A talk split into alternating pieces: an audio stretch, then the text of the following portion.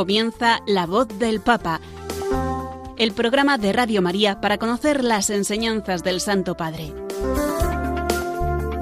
Un espacio dirigido por el Padre Mario Ortega.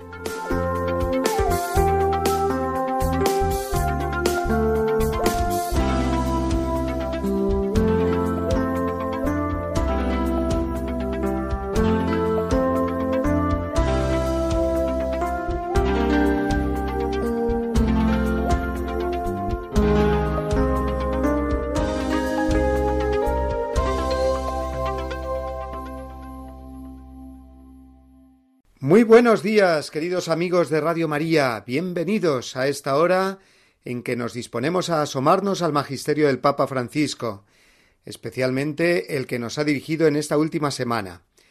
Reciban el saludo de quien les habla, el Padre Mario Ortega, y de todos los que hacen posible la gracia de la radio.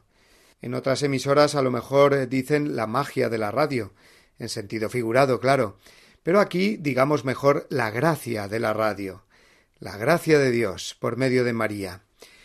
Entre las personas que ayudan a un servidor a hacer posible este programa en la nueva etapa que hace justo un mes comenzamos, hoy querría agradecer a quien ha compuesto la sintonía oficial del programa, la que acabamos de escuchar, a un gran compositor y mejor amigo que se llama José Antonio Esteban Usano, que enseguida que le pedí una sintonía para este nuevo programa que me disponía a asumir, la compuso ex profeso, esta que ya nos va resultando familiar y que vamos identificando con la voz del Papa. En los casi sesenta minutos que tenemos por delante vamos a acoger con mirada y oído de fe lo que el Santo Padre como Pastor Universal de la Iglesia nos quiere transmitir, para sentirnos realmente Iglesia unida, apostólica, misionera, abierta a todos, en una palabra, católica. Por cierto, ¿saben la primera vez que aparece en la historia el término papa referido al obispo de Roma? Pues si van a visitar las catacumbas de San Calixto en Roma, lo podrán encontrar. Y es algo muy curioso. Allí se encuentra el primer testimonio arqueológico de la palabra papa, que sería más bien una sigla, es decir, las primeras letras de una frase. Concretamente esta frase en latín Petri apostoli potestatem accipiens P-A-P-A, que significa del apóstol Pedro tomó el poder. Curioso, ¿no?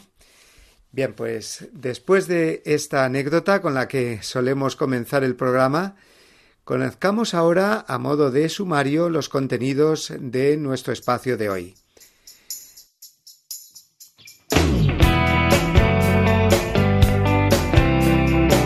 Dedicaremos la primera parte del mismo a la catequesis que nos dirigió el Papa el miércoles pasado, continuando con la carta a los Gálatas y concretamente con el sentido de la libertad como servicio a los otros.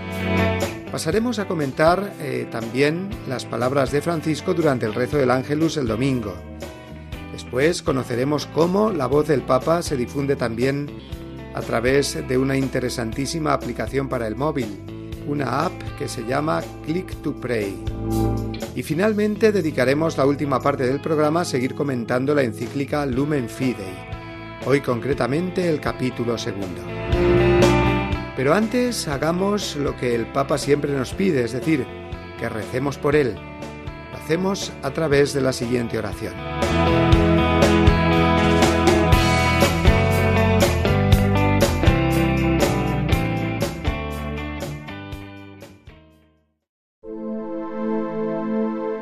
Oración por el Papa Francisco Señor Jesús, Tú eres el buen pastor, siempre satisfaciendo nuestras necesidades y conduciéndonos a la vida eterna. Te damos gracias por el Papa Francisco, tu vicario en la tierra, siervo de los siervos de Dios. Dale santidad y fuerza para llevar a cabo su misión y que sea para el mundo un signo de tu amor y una clara voz de verdad, de justicia y de la santidad de la vida humana. Que todo lo que diga y haga nos acerque más a ti, que vives y reinas por los siglos de los siglos. Amén.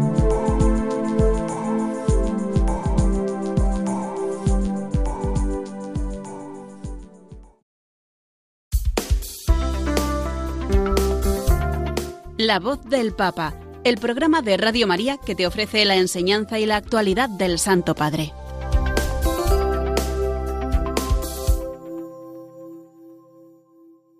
La carta a los Gálatas sigue siendo el hilo conductor de las catequesis de la Audiencia General de los miércoles. En ellas el Papa Francisco va tocando temas nucleares de nuestra vida cristiana, como es la verdadera libertad en Cristo. En la catequesis del miércoles pasado, una cosa eh, muy excepcional y hasta divertida sucedió justo antes de comenzar el Papa a hablar. Un niño de unos diez años, con una notable discapacidad, consiguió subir hasta donde se encontraba el Papa, siempre flanqueado por dos monseñores, oficiales de la Casa Pontificia, y allí que se lanzó a saludarlo este niño, con toda espontaneidad. El Papa lo acogió con mucho cariño y hasta le hizo sentarse en el sillón de uno de esos monseñores. La anécdota duró unos breves minutos, pero antes de irse, este niño le cogió el solideo blanco al Papa y se lo puso él en su cabeza, y así bajó hasta su sitio de nuevo.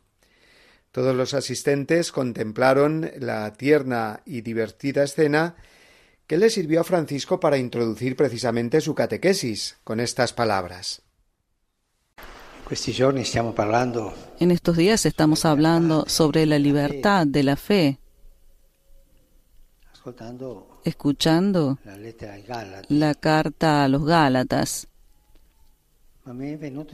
Pero me vino a la mente lo que Jesús decía sobre la espontaneidad y la libertad de los niños cuando este niño tuvo la libertad de acercarse y moverse como si estuviera en su casa. Y Jesús nos dice, también ustedes, si no son como los niños, no entrarán en el reino de los cielos. El coraje de acercarse al Señor, de ser abiertos al Señor, de no tener miedo. Le agradezco a este niño por la lección que nos ha dado a todos y que el Señor lo ayude en su limitación, en su crecimiento, porque ha dado este testimonio que le vino del corazón. Los niños no tienen un traductor automático del corazón a la vida, el corazón va adelante. Gracias. Y a continuación ya sí pasó de lleno a comentar esta carta de San Pablo en la que se describen muchos aspectos de la libertad. El Papa Francisco se fijó esta vez en la afirmación del apóstol cuando dice en Gálatas 13 eh, que no hemos de tomar la libertad como un pretexto para la carne, sino al contrario para servirnos unos a los otros por amor. Un pretexto para la carne, es decir, que la libertad no es un vivir según el instinto, los impulsos egoístas o los deseos más individuales. Quiere decir que la libertad no es para dejarse llevar por lo que a uno le apetece, no es un vivir libertino, dijo el Papa, sino que la libertad en Cristo nos lleva a servirnos los unos a los otros, a ser siervos de los demás. Es una paradoja realmente, Parece que libertad y servidumbre se oponen. Por eso la libertad cristiana hay que entenderla desde el amor. Somos libres en el servir, no en hacer lo que nosotros queremos, dice el Papa. No podemos encontrar la verdadera libertad si no nos damos a los demás. En una palabra, no hay libertad sin amor, concluyó. Ser siervos unos de otros por el amor, dice textualmente San Pablo. La libertad cristiana lleva consigo, por tanto, esta esclavitud, entre comillas, hacia el prójimo, porque vamos a ver cómo no es esclavitud negativa, sino una libertad de verdad, plenificante y cada vez mayor. La esclavitud o la servidumbre es mala cuando se entiende solo en una dirección, es decir, cuando uno es amo y el otro es siervo, y el primero no respeta al segundo ni le concede eh, derechos. Esa esclavitud que se manifiesta de mil formas es la mayor falta contra la dignidad de las personas. Pero cuando se trata de ser siervos unos de otros, es decir, en ambas direcciones, siervos por amor, estamos ante lo más hermoso y grande que nos puede suceder, que dos personas o grupos o pueblos enteros se pongan al servicio de los otros y viceversa. Esto es justamente la caridad cristiana, ser siervos los unos de los otros. Y desde ahí entiende San Pablo la libertad, ser libres para amar y hacer el bien a los demás, libres por tanto de obstáculos y condicionantes que nos impiden vivir para los otros. No hay libertad sin amor, repitió varias veces el Papa Francisco. Lo volvemos a escuchar. Poseemos la vida si la perdemos. Y esto es Evangelio puro. Pero ¿cómo se explica esta paradoja? La, la, respuesta del apóstol es tan sencilla como comprometedora, mediante el amor, porque no hay libertad sin amor. La libertad egoísta de hacer lo que quiero no es libertad, porque torna hacia sí mismo, no es fecunda. Mediante el amor. es el amor de Cristo que nos ha liberado y aún es el amor que nos libera de la peor esclavitud, la de nuestro yo. Por eso la libertad crece con el amor. El Papa subrayó esto. El amor es el que nos libera de la peor esclavitud que es nuestro propio yo. Qué misterio, ¿no? Que nosotros somos los peores enemigos de nuestra propia libertad porque cuando entendemos la libertad simplemente como hacer lo que a mí me apetece y me gusta, este tipo de libertad, sin un fin y sin referencias, sería una libertad vacía, dijo el Santo Padre. ¿Cuántas veces, después de haber seguido solo el instinto, nos damos cuenta de quedar con un gran vacío dentro y haber usado mal ese tesoro de nuestra libertad?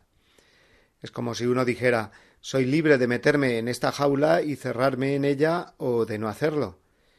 Elijo encerrarme y he sido libre de hacerlo, claro. Pero ¿a qué precio, verdad? Usando mal de mi libertad, ya no soy tan libre como antes.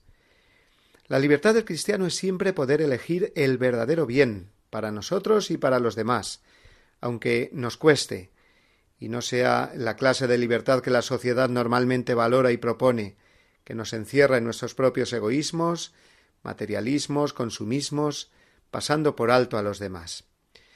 Esta relación de la libertad con el amor al prójimo es lo que nos permite desenmascarar cualquier libertad egoísta.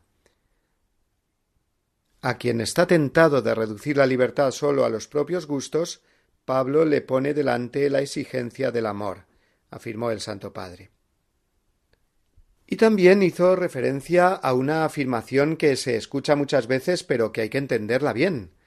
Cuando se dice eso de mi libertad termina donde empieza la tuya, o la tuya termina donde empieza la mía.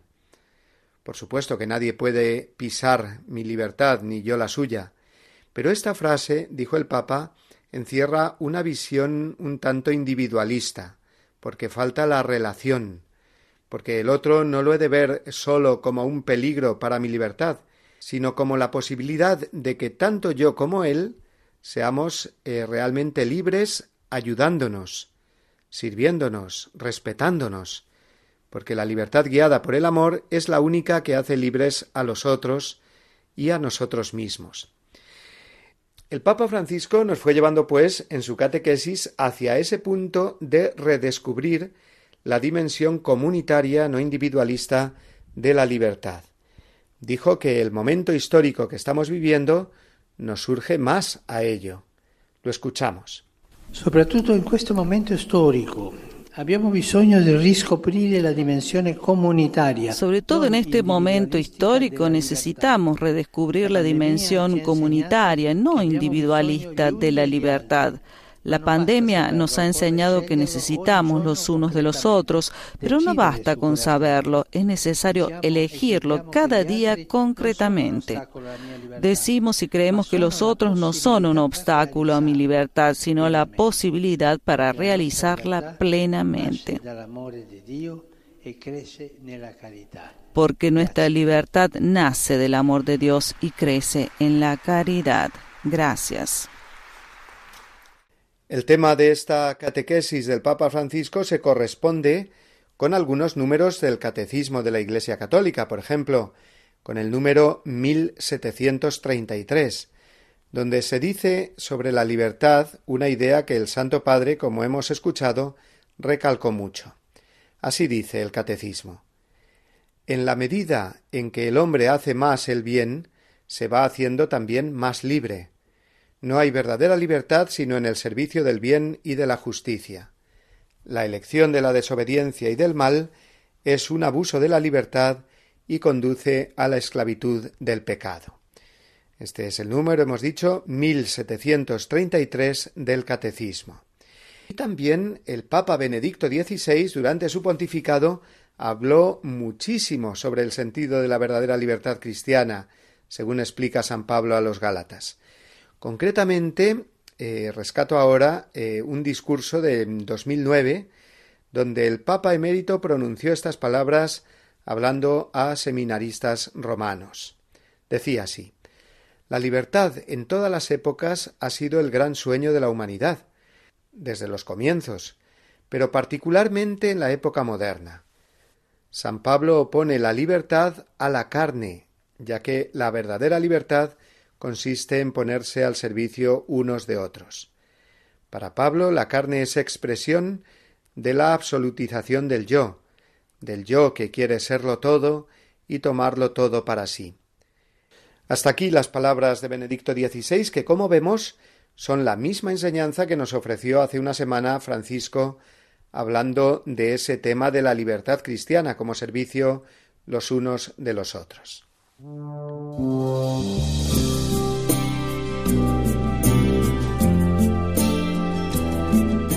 Como resumen de este primer apartado de nuestro programa, esta última catequesis del Papa, escuchemos el resumen que él mismo nos hizo en español al final de la audiencia. Queridos hermanos y hermanas, seguimos profundizando en el concepto de libertad que San Pablo ofrece a los Gálatas.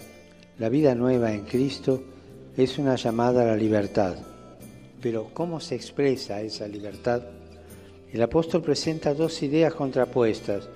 Por un lado, una falsa concepción de la libertad que considera que todo es lícito, que vive según el instinto, las pulsiones, los deseos egoístas, siguiendo los criterios de me gusta o no me gusta. Esa es una libertad vacía y que nos deja vacíos por dentro. Por el contrario, la verdadera libertad, la libertad en Cristo, no busca el propio interés, sino que está guiada por el amor y se expresa en el servicio de los demás. Somos verdaderamente libres cuando amamos y servimos gratuitamente a quienes nos rodean, de modo particular a los pobres. El amor nos hace libres, nos lleva a elegir y obrar el bien, nos mueve a servir.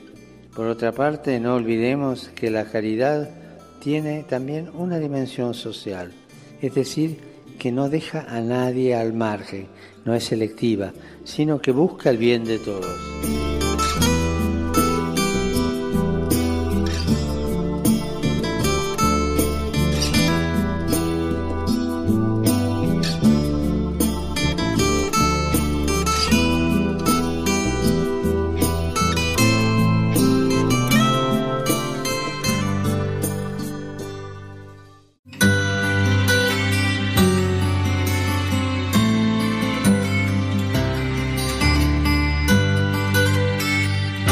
El romano pontífice, como sucesor de Pedro, es el principio y fundamento perpetuo y visible de unidad, así de los obispos como de la multitud de los fieles. De la Constitución Lumen Gentium, del Concilio Vaticano II.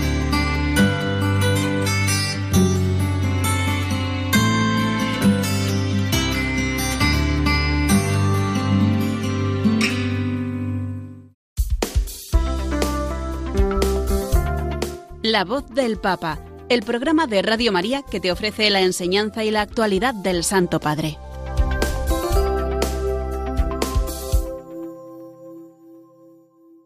Un domingo más el Papa se dio cita con los fieles congregados en la plaza de San Pedro para rezar el Ángelus, y antes comentar con ellos el Evangelio correspondiente, que recordémoslo fue el de la curación del ciego Bartimeo. Francisco se detuvo a describir la actitud de este hombre que no podía ver, pero que podía gritar. Y vaya, sí gritó, invocando a Jesús que pasaba cerca. Su grito no se apagó cuando los que allí acompañaban al maestro su grito no se apagó cuando los que allí acompañaban al maestro intentaron callarle, y sucedió que Jesús se detuvo y lo mandó llamar. Dios siempre escucha el grito del pobre, subrayó Francisco, y no le molesta para nada. Es más, constata que esa voz que le pide compasión está llena de fe, una fe que no teme en insistir en llamar al corazón de Dios a pesar de las incomprensiones y reprimendas. Y esta fe es la que va a hacer posible el milagro, porque hace que el grito suplicante del ciego Bartimeo sea una oración auténtica, que reconoce al Señor como Mesías, ya que le llama con el título mesiánico de Hijo de David. Además lo llama por su nombre, con confianza, Jesús. No se distancia. Y con esta fe, confianza y cercanía le expone al Señor todo su drama. Ten piedad de mí. Este hombre le pide a Jesús todo, dijo el Papa, no le pide monedas, una limosna, como hacía con el resto de la gente, sino al que puede todo, le pide todo. Esta es la frase que repitió el Papa al menos otras dos veces para hacernos ver cómo debe ser nuestra actitud oracional ante Jesús. Al que puede todo, pídele todo. Todo lo más profundo que necesita tu alma, como hizo el ciego Bartimeo. Ten compasión de mí significa ten compasión de todo lo que soy, se presenta a sí mismo, invocando la misericordia, la compasión de Dios. El ciego nos sigue enseñando, según Francisco, que no es necesario usar muchas palabras para hacer una buena oración. En la súplica Ten compasión de mí, este hombre no sólo pide que le cure su ceguera, que era lo más evidente, sino todo lo que llevaba dentro, sufrimientos, desprecios, miserias. Nosotros, enseñó el Papa, tenemos que poner en la oración toda nuestra historia, las heridas, las humillaciones, los sueños rotos, los errores, los remordimientos. Y como de costumbre, el Papa nos invitó a cuestionarnos ¿Cómo está mi oración? ¿Es una oración valiente, con la insistencia buena, como aquella de Bartimeo? ¿Nos agarramos al Señor con fuerza cuando está a nuestro lado? ¿O me conformo, dijo el Papa, con hacerle un saludo formal de vez en cuando, cuando me acuerdo? Estas serían oraciones tibias que no sirven para nada. Cuando rezo, siguió diciendo el Papa, descubro mi corazón delante del Señor, le presento los rostros que hay en mi vida, o es una oración anémica, superficial, hecha de rituales, sin corazón. Dios está deseando devolcar su gracia en nosotros, pero el problema es que nosotros eh, somos los que mantenemos con Él distancias. No creemos del todo en el poder de la oración. Y volvió a repetir insistentemente A quien puede todo, pídele todo. Puso entonces como ejemplo la historia que él había vivido cuando era arzobispo, la historia de un hombre que pidió con fe la curación de su hija. Vamos a escucharla tal como él la contó. Me viene a la mente historia. Me viene a la mente esa historia que yo la he visto.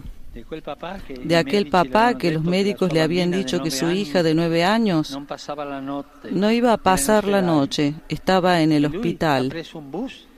Y él tomó un colectivo y se fue a 70 kilómetros de distancia al santuario de la Virgen. Estaba cerrado. y él, agarrado a la reja, Pasó toda la noche rezando, Señor, sálvala, Señor, dale la vida a la Virgen. Toda la noche gritando a Dios, gritando desde el corazón. Y luego por la mañana, cuando volvió al hospital, encontró a la mujer llorando, a la esposa, y él pensó que la hija estaba muerta, pero la esposa le explicó que no se explicaba. Los médicos Dicen que es una cosa extraña, parece que se ha curado. Ese grito de aquel hombre que pedía todo fue escuchado por el Señor, que le había dado todo. Esto no es una historia, esto lo vi Dios en la otra diócesis. Tengamos este, este coraje en la oración. A quien nos puede dar todo, pidámosle todo, como Bartimeo, que es un gran maestro de oración en esto. Después del rezo del Ángelus, el Papa Francisco envió su saludo agradecido a todos los misioneros en la Jornada Mundial de las Misiones que celebrábamos. Destacó su entrega heroica hasta el punto de dar la vida muchas veces por la causa del Evangelio. Junto con el Papa, también nosotros queremos recordar a los misioneros, recién celebrado el Día del Domum, y finalizando ya este mes de octubre tradicionalmente dedicado a las misiones. Hacemos con este canto que ya suena y que lleva como título precisamente el lema de este año del Domum. No podemos callar lo que hemos visto y oído.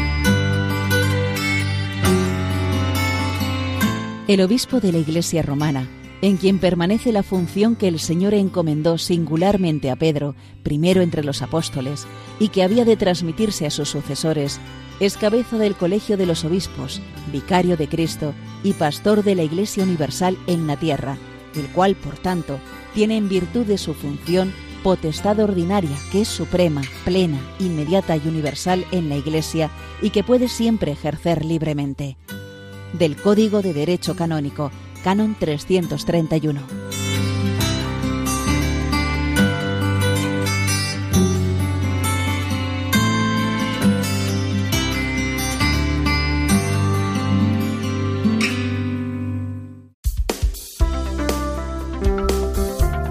La voz del Papa, el programa de Radio María que te ofrece la enseñanza y la actualidad del Santo Padre.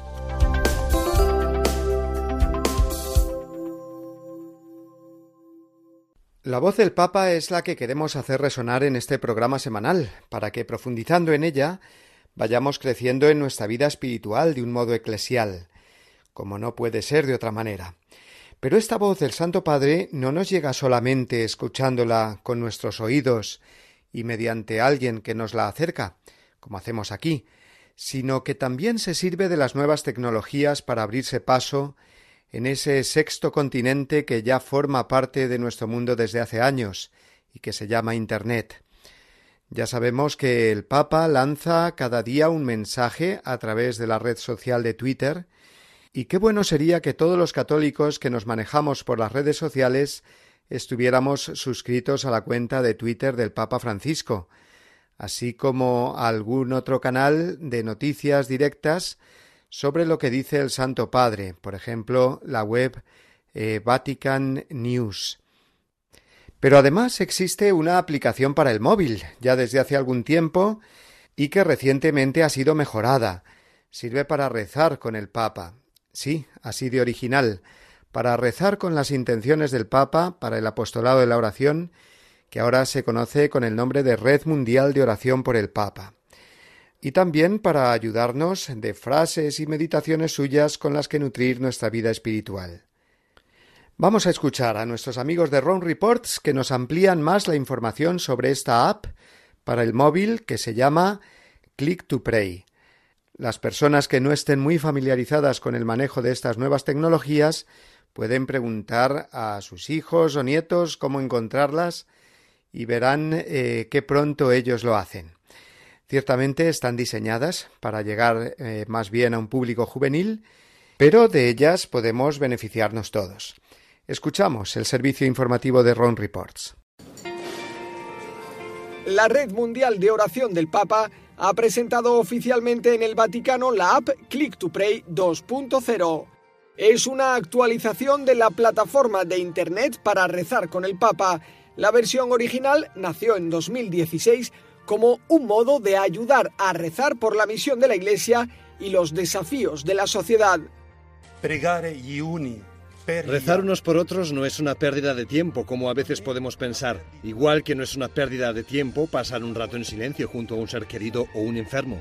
La app quiere ser una herramienta para ayudar a los católicos a implicarse activamente en el proceso sinodal que acaba de comenzar es tan inteligente y creativo hacer este proceso también en los medios digitales para que todos en distintos momentos de la jornada, en distintas lenguas, en distintos lugares del mundo, en una manera simple y, fácil para el usuario, pueda sumarse a la oración y sentirse parte intrínseca, estar en el núcleo de un proceso sinodal.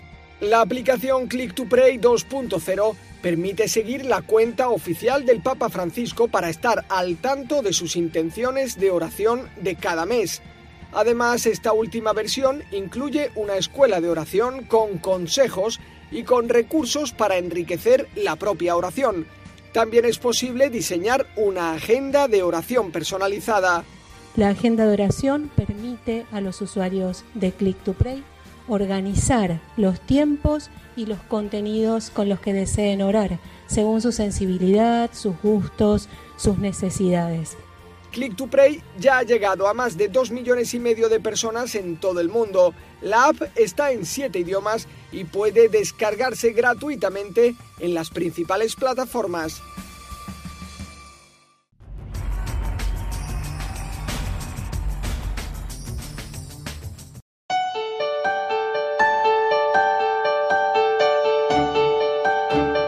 Virgen y Madre María, tú que movida por el Espíritu acogiste al Verbo de la vida en la profundidad de tu humilde fe, totalmente entregada al Eterno. Ayúdanos a decir nuestro sí ante la urgencia más imperiosa que nunca de hacer resonar la buena noticia de Jesús. Tú, llena de la presencia de Cristo, llevaste la alegría a Juan el Bautista, haciéndolo exultar en el seno de su madre. Tú, estremecida de gozo, cantaste las maravillas del Señor. Tú que estuviste plantada ante la cruz con una fe inquebrantable y recibiste el alegre consuelo de la resurrección, recogiste a los discípulos en la espera del Espíritu para que naciera la Iglesia evangelizadora. Consíguenos ahora un nuevo ardor de resucitados para llevar a todos el Evangelio de la vida, que vence a la muerte. Danos la santa audacia de buscar nuevos caminos para que llegue a todos el don de la belleza que no se apaga. Tú, Virgen de la escucha y la contemplación, Madre del amor, Esposa de las bodas eternas, intercede por la Iglesia, de la cual eres el icono purísimo para que ella nunca se encierre ni se detenga en su pasión por instaurar el reino. Estrella de la nueva evangelización, ayúdanos a resplandecer en el testimonio de la comunión, del servicio y de la fe ardiente y generosa, de la justicia y el amor a los pobres, para que la alegría del Evangelio llegue hasta los confines de la tierra y ninguna periferia se prive de su luz. Madre del Evangelio viviente, manantial de alegría para los pequeños, ruega por nosotros. Amén.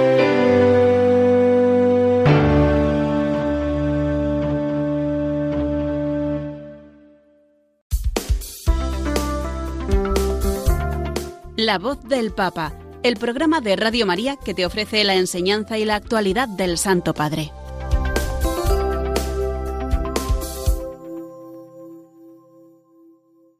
Este último tramo del programa, como ya viene siendo habitual en la nueva etapa de La Voz del Papa, que comenzamos hace justo un mes, lo dedicamos a las encíclicas del Papa Francisco, y hemos comenzado por la primera de ellas, Lumen Fidei, que se publicó en 2013 y fue fruto, en su mayor parte, del trabajo ya iniciado por Benedicto XVI.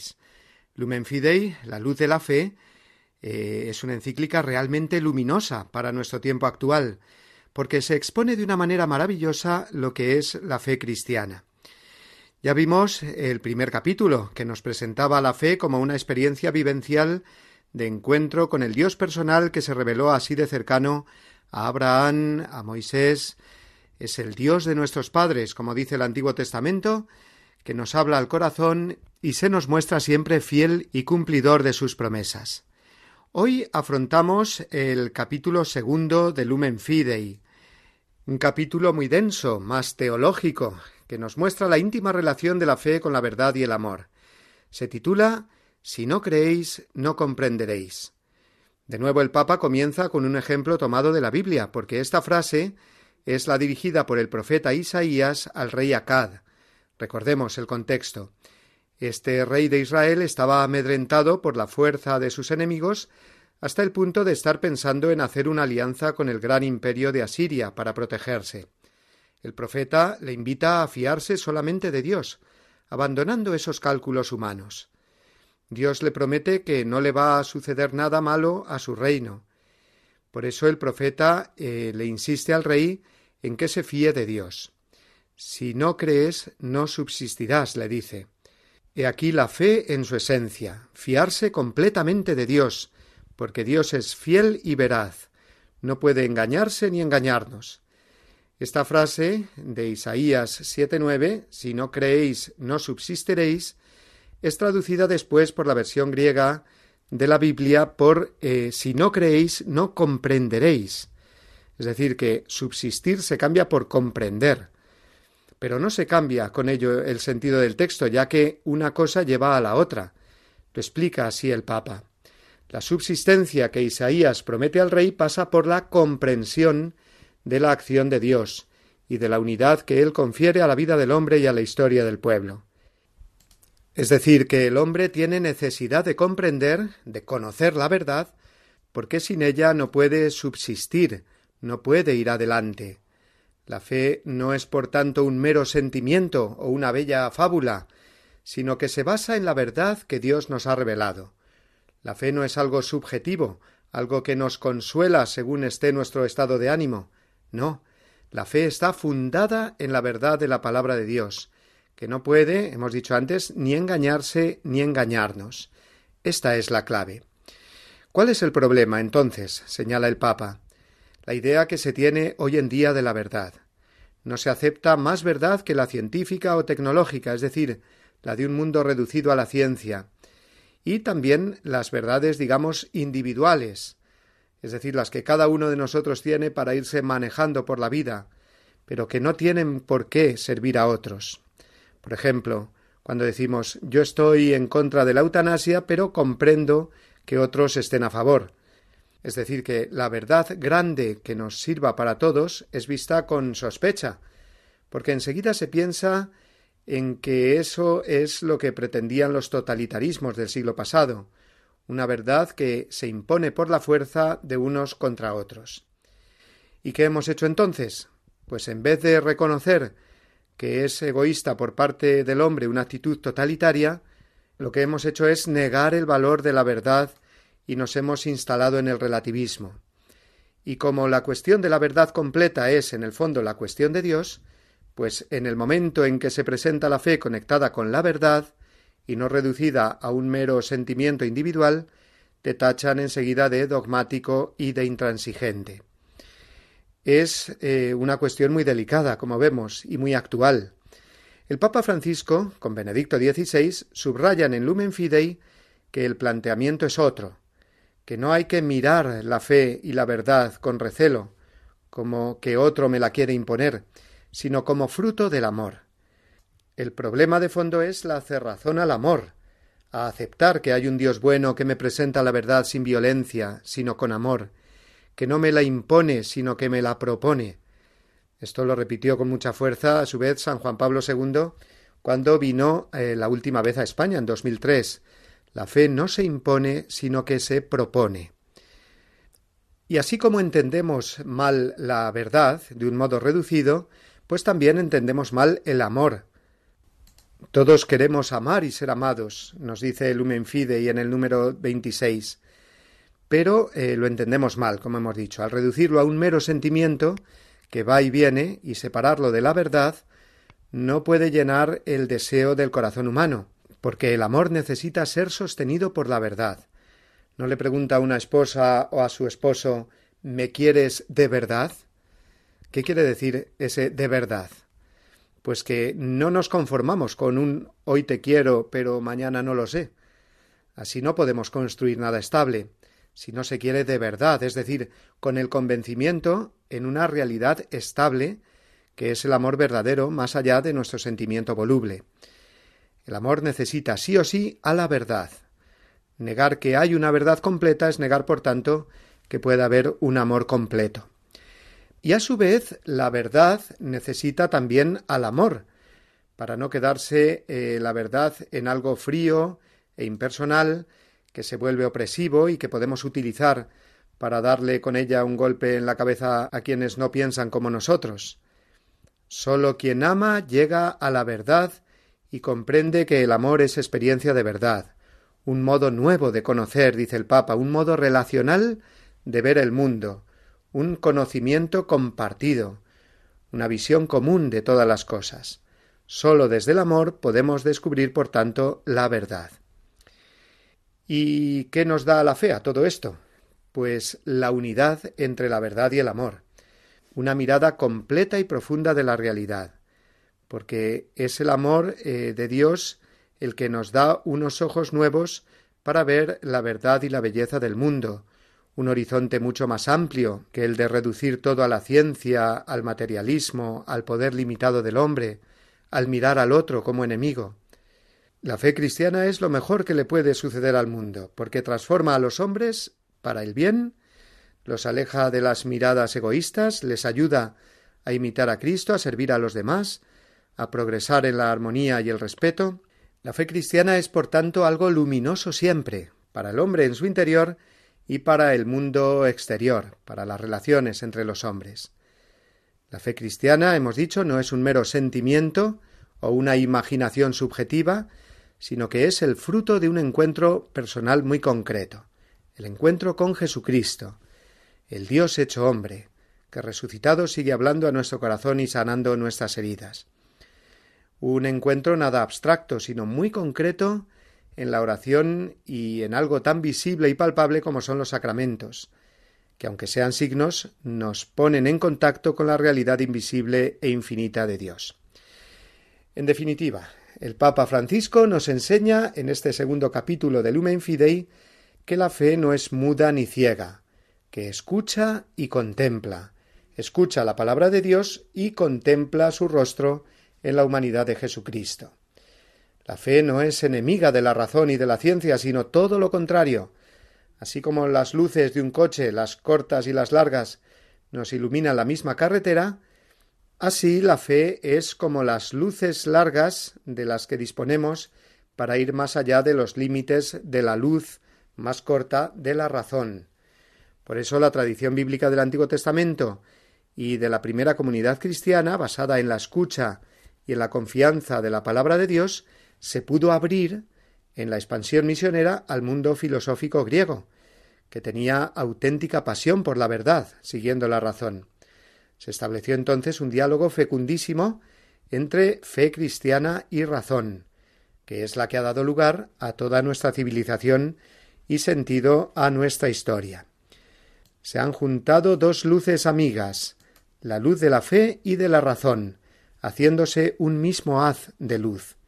La fe ensancha los corazones de la razón para iluminar mejor el mundo que se presenta a los estudios de la ciencia. Leemos en Lumen Fidei 34.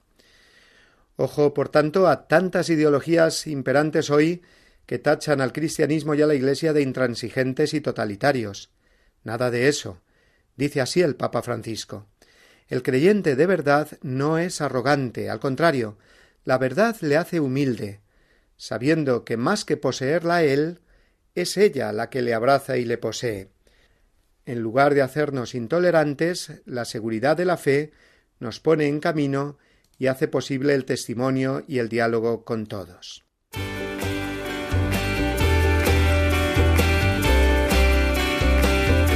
ven, este capítulo de Lumen Fidei es precioso. Merece la pena leerlo y releerlo para que nos empapemos de la luminosidad de la fe. Y nos ayuda a acoger también a los no creyentes, confiando en que Dios siempre se muestra a los que le buscan sinceramente. Dios es luminoso y se deja encontrar por todos aquellos que lo buscan con sincero corazón, concluye este segundo capítulo de Lumen Fidei. El martes que viene más Ojalá este comentario que vamos haciendo de la encíclica del Papa Francisco nos anime más a leerla detenidamente.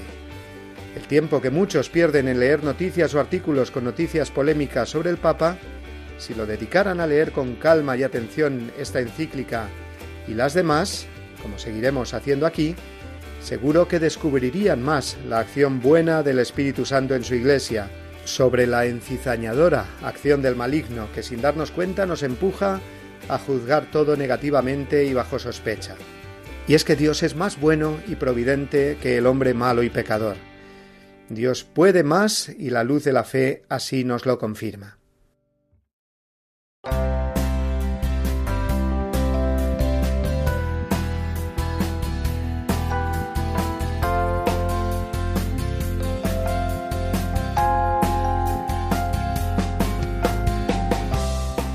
Llegamos así amigos al final de nuestro tiempo de hoy en el que hemos comentado la voz del Papa, en primer lugar en su catequesis del pasado miércoles, también las palabras que nos dirigió durante el Ángelus del domingo. Igualmente hemos conocido el modo de estar conectados con el Santo Padre a través de la oración gracias a la aplicación para el móvil Click to Pray. Y finalmente el resumen comentario de la encíclica Lumen Fidei que continuaremos, si Dios quiere, el martes que viene. Les recordamos que pueden escribirnos sus preguntas, comentarios o sugerencias al correo electrónico la voz del papa arroba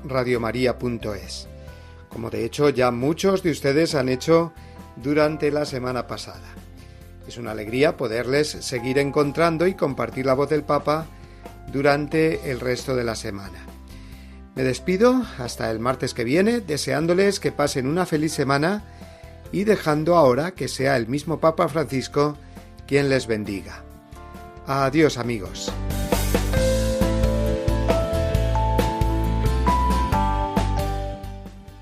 Pidamos a Jesús, modelo de caridad y servidor de todos, que nos libere de nuestras esclavitudes y nos ayude a ser auténticamente libres, impulsándonos a amar con gestos concretos de misericordia y caridad.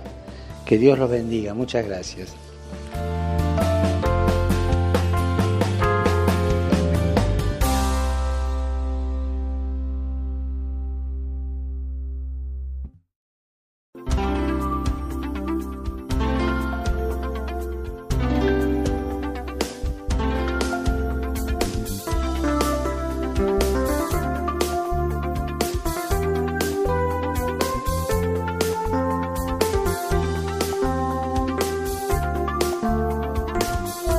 Han escuchado La voz del Papa, el programa de Radio María para conocer las enseñanzas del Santo Padre. Es un espacio dirigido por el Padre Mario Ortega.